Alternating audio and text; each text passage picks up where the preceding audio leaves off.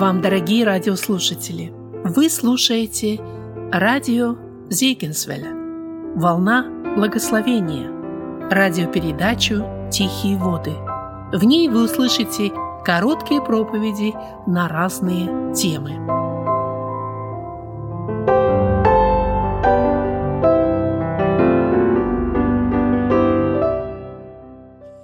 Сестры, мы будем сейчас молиться, обращаться к Господу нашему, готовиться к участию в заповеди Господней.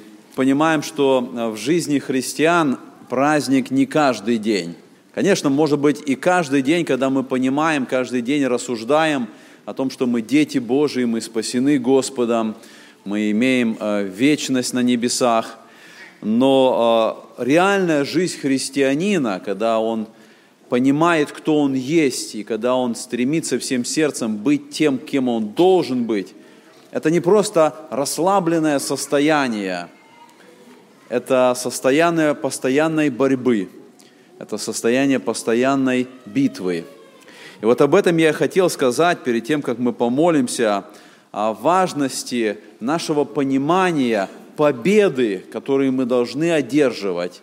Победа, которая даруется нам кровью Господа нашего Иисуса Христа.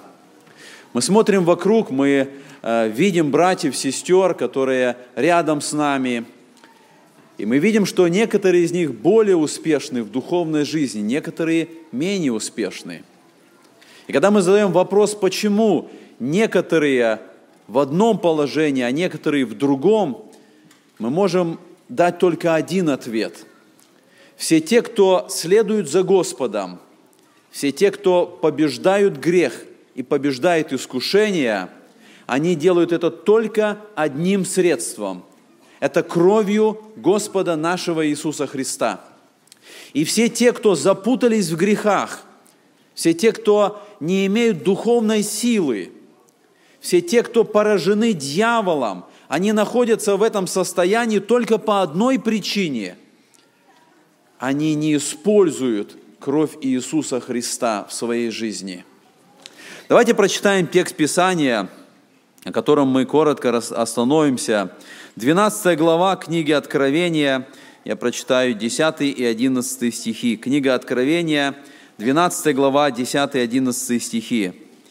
«И услышал я громкий голос, говорящий на небе, «Ныне настало спасение и сила, и царство Бога нашего, и власть Христа Его, потому что низвержен клеветник братьев наших, клеветавший на них пред Богом нашим день и ночь. Они победили его кровью Агнца и словом свидетельства своего, и не возлюбили души своей даже до смерти. Посмотрите, вот в этом тексте, который мы прочитали, речь идет о победителях. Сказано, что они победили его. Кто победил и кого победил? Мы видим с предыдущего текста, речь идет о том, что клеветник братьев наших, о котором в предыдущих стихах сказано, что это великий дракон, древний змей, называемый дьяволом и сатаною, который обольщает всю вселенную, вот именно он является клеветником. И они его победили. Я задаю вопрос, кто это они, которые одержали эту победу? Кто эти люди, которые вот в этой ситуации одержали вот эту великую победу над этим великим противником? Если мы с вами смотрели вот на э, весь этот контекст этой главы, в седьмом стихе написано, «И произошла на небе война». Михаил Архангел и ангелы его воевали, и против него воевали дракон и ангелы его. Это великая война. Если бы мы смотрели на весь этот контекст, мы бы увидели, что эта война началась с того момента, когда пал этот Люцифер, ангел осеняющий, началась война на небе, и мы видим, что эта война будет продолжаться до пришествия Иисуса Христа. И вот весь этот период входит человечество. Вся история человечества, она входит вот как раз в середине этой войны, которая происходит на небе между ангелами Божьими и между ангелами дракона, дьявола и сатаны. И когда мы размышляем вот об этой войне, с одной стороны, это может привести нас в ужас, с другой стороны, это может дать нам уверенность и силу. И все зависит от того, на какой стороне мы находимся. Все зависит от того, какой армии мы принадлежим. И вот это важно нам понимать. Война идет. Знаете ли вы а, то, что сатана сегодня не в аду? И на самом деле сатана никогда и не был в аду. Писание говорит нам, что он однажды будет брошен туда, в озеро Огненное. И Писание говорит, что когда он будет брошен туда, он не будет там властвовать. Он не будет царем ада или царем преисподней, как иногда люди рисуют его. Писание говорит, что он никогда не будет правителем ада или огненного озера. Он будет наказан, он будет осужден, он не является царем ада. Большинство своего времени он проводит на небе, как мы находим указания. И когда он находится там, он перед Богом находится, и он там является клеветником братьев. Так написано, что он клеветник, и он делает это день и ночь. Он находит то, что сказать перед Богом в отношении каждого из нас – и мы знаем, что у него есть что сказать. Когда мы смотрим каждый на себя, когда мы заглядываем внутрь себя, когда мы смотрим на нашу жизнь, мы знаем, что сатане есть что сказать про меня. Ему есть что представить перед Богом. Мои грехи, мои упущения, мои недостатки. Я знаю, что у каждого из вас это есть. И вот сатана каждый день, написано день и ночь, он обвиняет верующих в их ошибках, в их неверности, в их грехах. Сатана каждый день и ночь, он говорит Богу о том, что мы с вами заслуживаем ада, и нету другого места. Каждый из нас вот в этом состоянии, в котором мы находимся, в наших ошибках, в наших упущениях, мы заслуживаем этого места, и сатана пытается вырвать спасенных из рук Божьих, предоставляя все доказательства, все аргументы – Сатана хочет, чтобы люди служили ему. Сатана не желает, чтобы было установлено царство Иисуса Христа. Чтобы это царство было установлено в сердцах людей, чтобы это царство было установлено однажды на земле, когда будет тысячелетнее царство, и чтобы это царство было установлено в вечности, когда будет новое небо и новая земля – Сатана не желает этого, и поэтому он делает все, чтобы уничтожить дело Божие, чтобы уничтожить народ Божьих спасенных. И вот эта война на протяжении всей этой истории, она продолжается. С одной стороны, это война невидимая, с другой стороны, это война видимая. Когда мы думаем об этой войне, которая идет между а, армией Михаила и между армией дракона, мы не видим эту войну. Мы даже не можем представить, что из себя представляет эта война, как могут ангелы воевать, каким оружием они могут пользоваться. Это духи. Чем они пользуются? Мечами, автоматами. Чем можно воевать ангелу, если это духи, у которых нету плоти, у которых нету тела? И мы знаем, что эта война происходит, но мы не понимаем, что это за война, и мы не понимаем, как происходит эта война там на небе. Но с другой стороны, мы видим другую сторону этой войны, видимую сторону.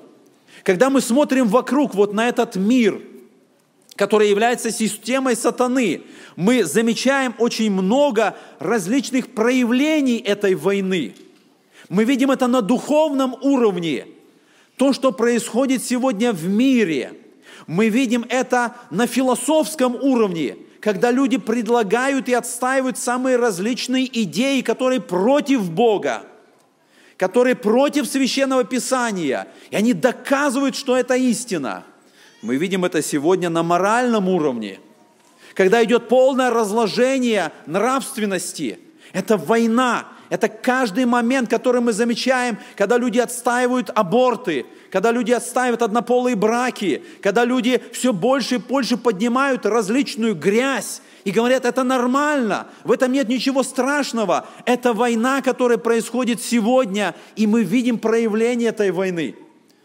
На самом деле, когда каждый из нас начинает воспринимать грех как что-то нормальное, это проявление этой войны. Это еще одно поражение, которое мы допускаем. Некоторое время назад я просматривал некоторые фотографии крещения. Тех крещений, которые совершались вот здесь, в нашей церкви, на протяжении 10 лет, с 2004 года. Я смотрел эти фотографии, которые мы делали каждый год. Я видел тех, которые принимали крещение здесь, которых нету сегодня с нами, которые отпали, которые ушли, которые потерялись. Я задаю вопрос, почему? Что произошло? Это война. Это поражение, которое потерпели те, кто когда-то давали обед Господу, те, которые вступали в крещение. И вот когда мы видим, мы видим, э, смотрим в этот текст, мы видим, что сатана будет вести эту войну до самого конца, до пришествия Иисуса Христа. И в конечном итоге наступит особый период, великая скорбь, когда сатана низвержен будет на землю – когда он здесь начнет творить свое дело, когда вот это проявление этой войны, этих целей сатаны, целей Антихриста, они станут открытыми, они станут наиболее явными для всех людей. И вот когда мы думаем, если эта война сегодня идет, неужели сатана не побежден? Неужели Господь еще не решил вопрос сатаны?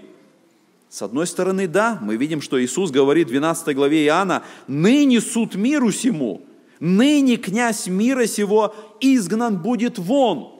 И мы понимаем, что вот в этой войне, которая шла на протяжении всего периода истории человечества, однажды наступил критический момент.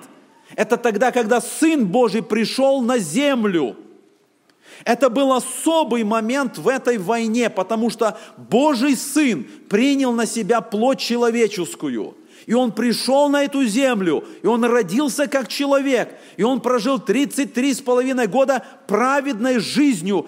И это были особые моменты, когда сатана направлял свои стрелы на него, который был в плоти человеческой. И мы видим, читая Священное Писание, проявление вот этой войны – как пытался этот клеветник, как пытался этот великий дракон поразить Божьего Сына.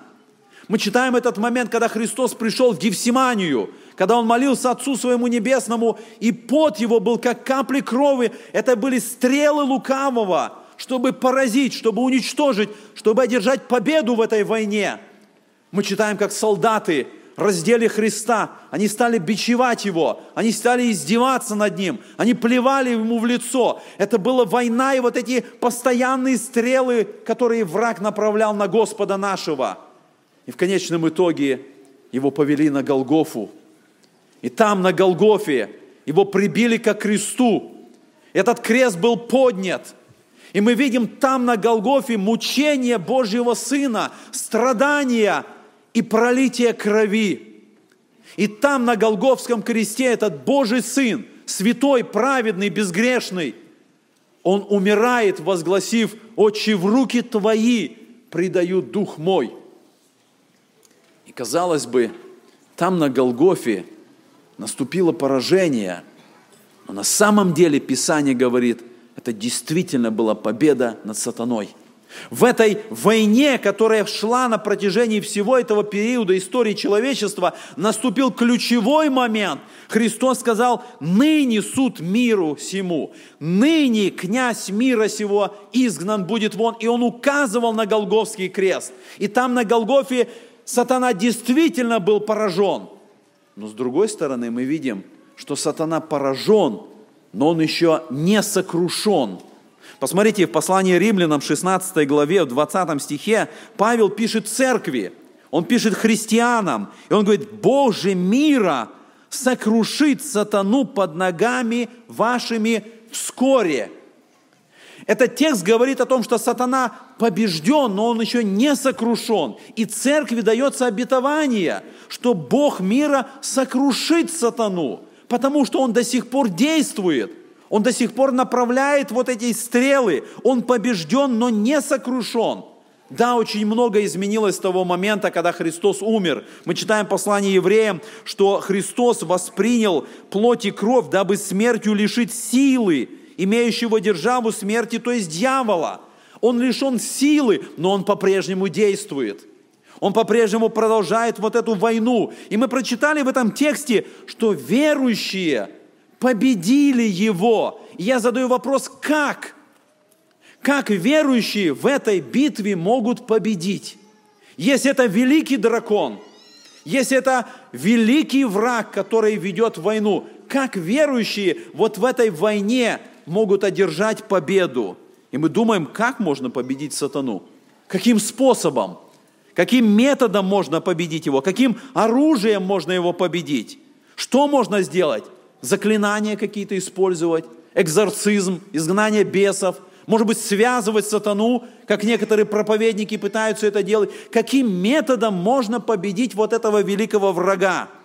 Посмотрите, в этот текст сказано, они победили его кровью Агнца. Единственное средство в этой войне, которое имеет особое действие, которое может дать победу, это кровь Агнца.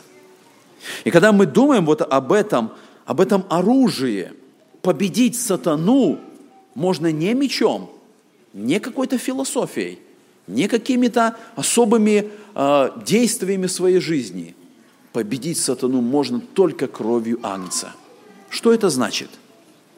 Эти люди, о которых сказано там, они победили, потому что грехи их были прощены. Потому что Божий Сын, который умер на Голговском кресте, Он взял грехи людей на себя. И Он умер на нашем месте. И Он понес наказание. И Он претерпел все то, что мы должны перетерпеть. И поэтому, когда клеветник Богу показывает наши грехи, у нас единственное средство – это кровь Иисуса Христа, потому что Божий Сын уже понес наши наказания. Он уже взял на себя все наши грехи, и Он претерпел, пролил свою кровь и умер. И поэтому кровь Агнца для нас сегодня – это оружие для победы. Кровь Агнца указывает на смерть Иисуса Христа. Она указывает на то, что кровь Его была пролита – и посмотрите, кровь Агнца, она указывает на заместительную жертву. Почему в этом тексте не сказано кровь Иисуса Христа? Почему не сказано, что они победили кровью Иисуса Христа? Сказано, они победили кровью Агнца, потому что Агнец – это жертва. Агнца приносили в жертву за чьи-то грехи. И когда в этом тексте сказано, что наше оружие победы – это кровь Агнца, это указывает, что жертва была принесена уже. Иисус Христос стал этой жертвой. И кровь Агнца указывает на достаточную силу, чтобы смыть наши грехи, чтобы дать нам прощение, чтобы дать нам освобождение и дать нам победу вот в этой войне – мы читаем в 8 главе Римлянам, сказано о верующих, кто будет обвинять избранных Божьих? Бог оправдывает их. Кто осуждает? Христос Иисус умер, но и воскрес. Он и одесную Бога. Он и ходатайствует за нас. Когда мы понимаем, что мы виновны перед Богом, когда мы смотрим вовнутрь себя и сознаем свои грехи, и когда мы понимаем, что идет война, и сатана пытается поразить нас, у нас есть единственное средство, единственное оружие – верою идти к нашему Господу, верою уповать на Его кровь, Господу приходить за прощением, за милостью, за благодатью и исповедовать еще раз и еще раз, что Он пролил кровь за наши грехи. И наша вина уплачена, и Бог дарует нам милость, когда вера наша является живой. И это и есть наше оружие. Если кто-то сегодня пытается полагаться на свои какие-то духовные достижения, на то, как вы живете, на вашу праведность, на какие-то э, достижения в следовании за Богом, вы проиграете в этой битве. Сатана все равно найдет то, в чем вы виновны – но если мы сегодня полагаемся на кровь Иисуса Христа, это средство для нашего спасения.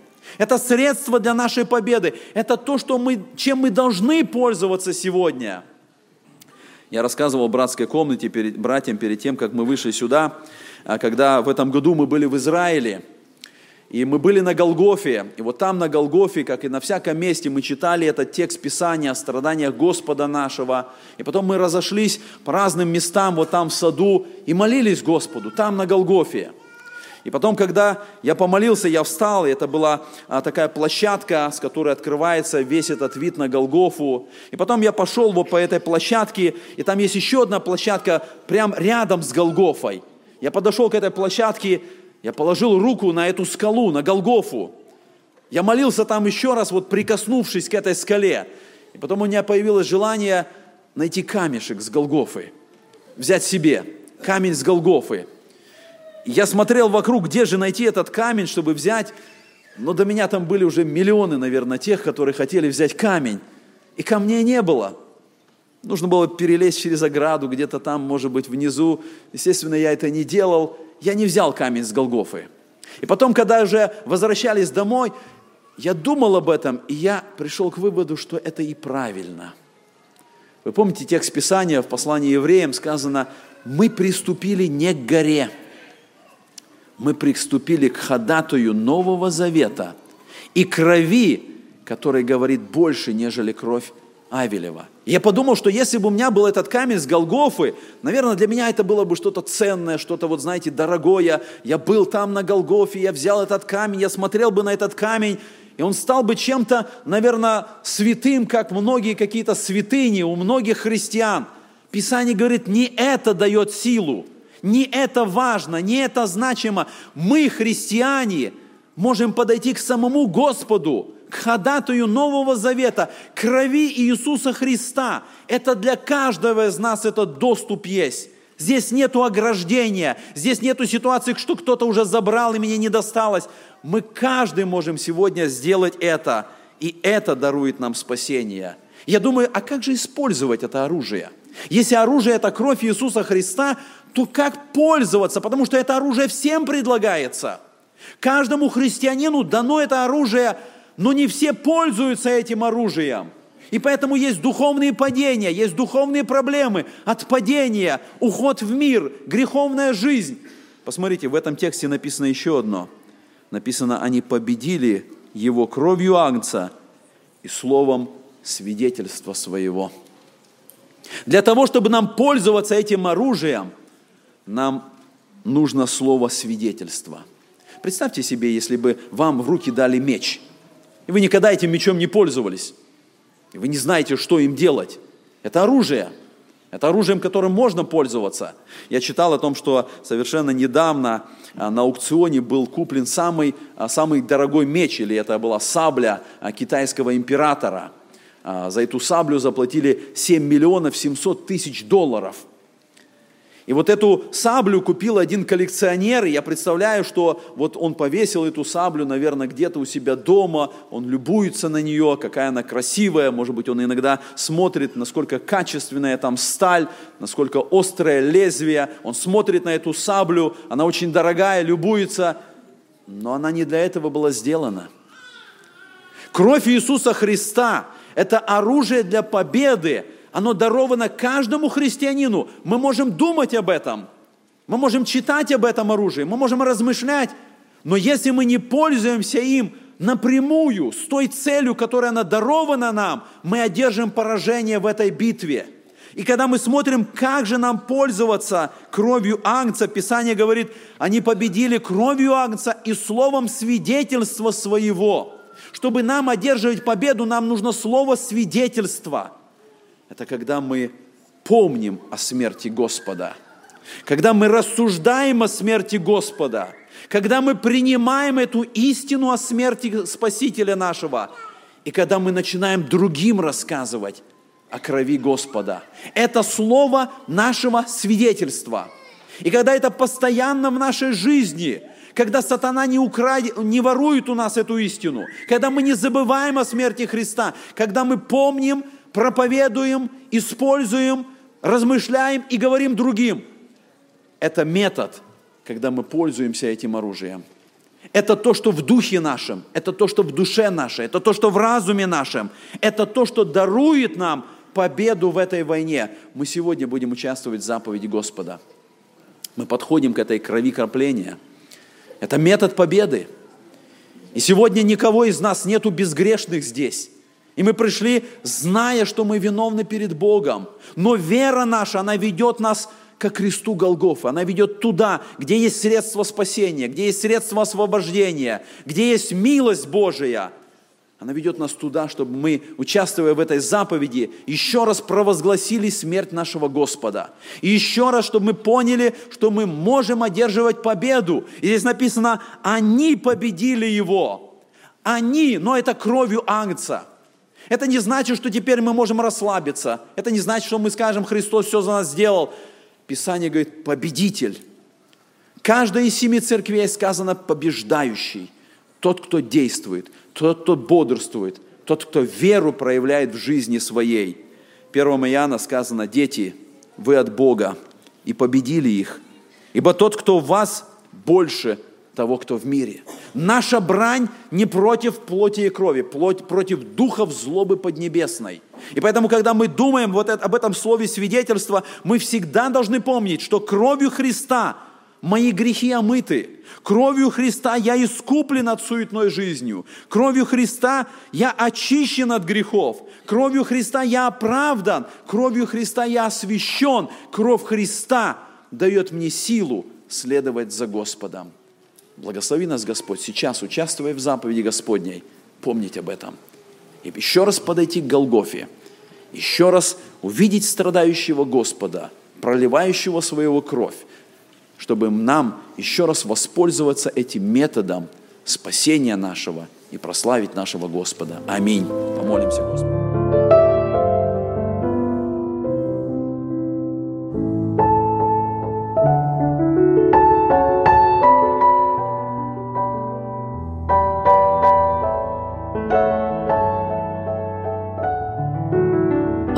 Слушали радиопередачу «Тихие воды». Радио Зегенсвелле, Волна Благословения, город Детмалт, Германия. Дорогие радиослушатели, мы желаем вам Божьих благословений. Слушать радио, познавать Бога.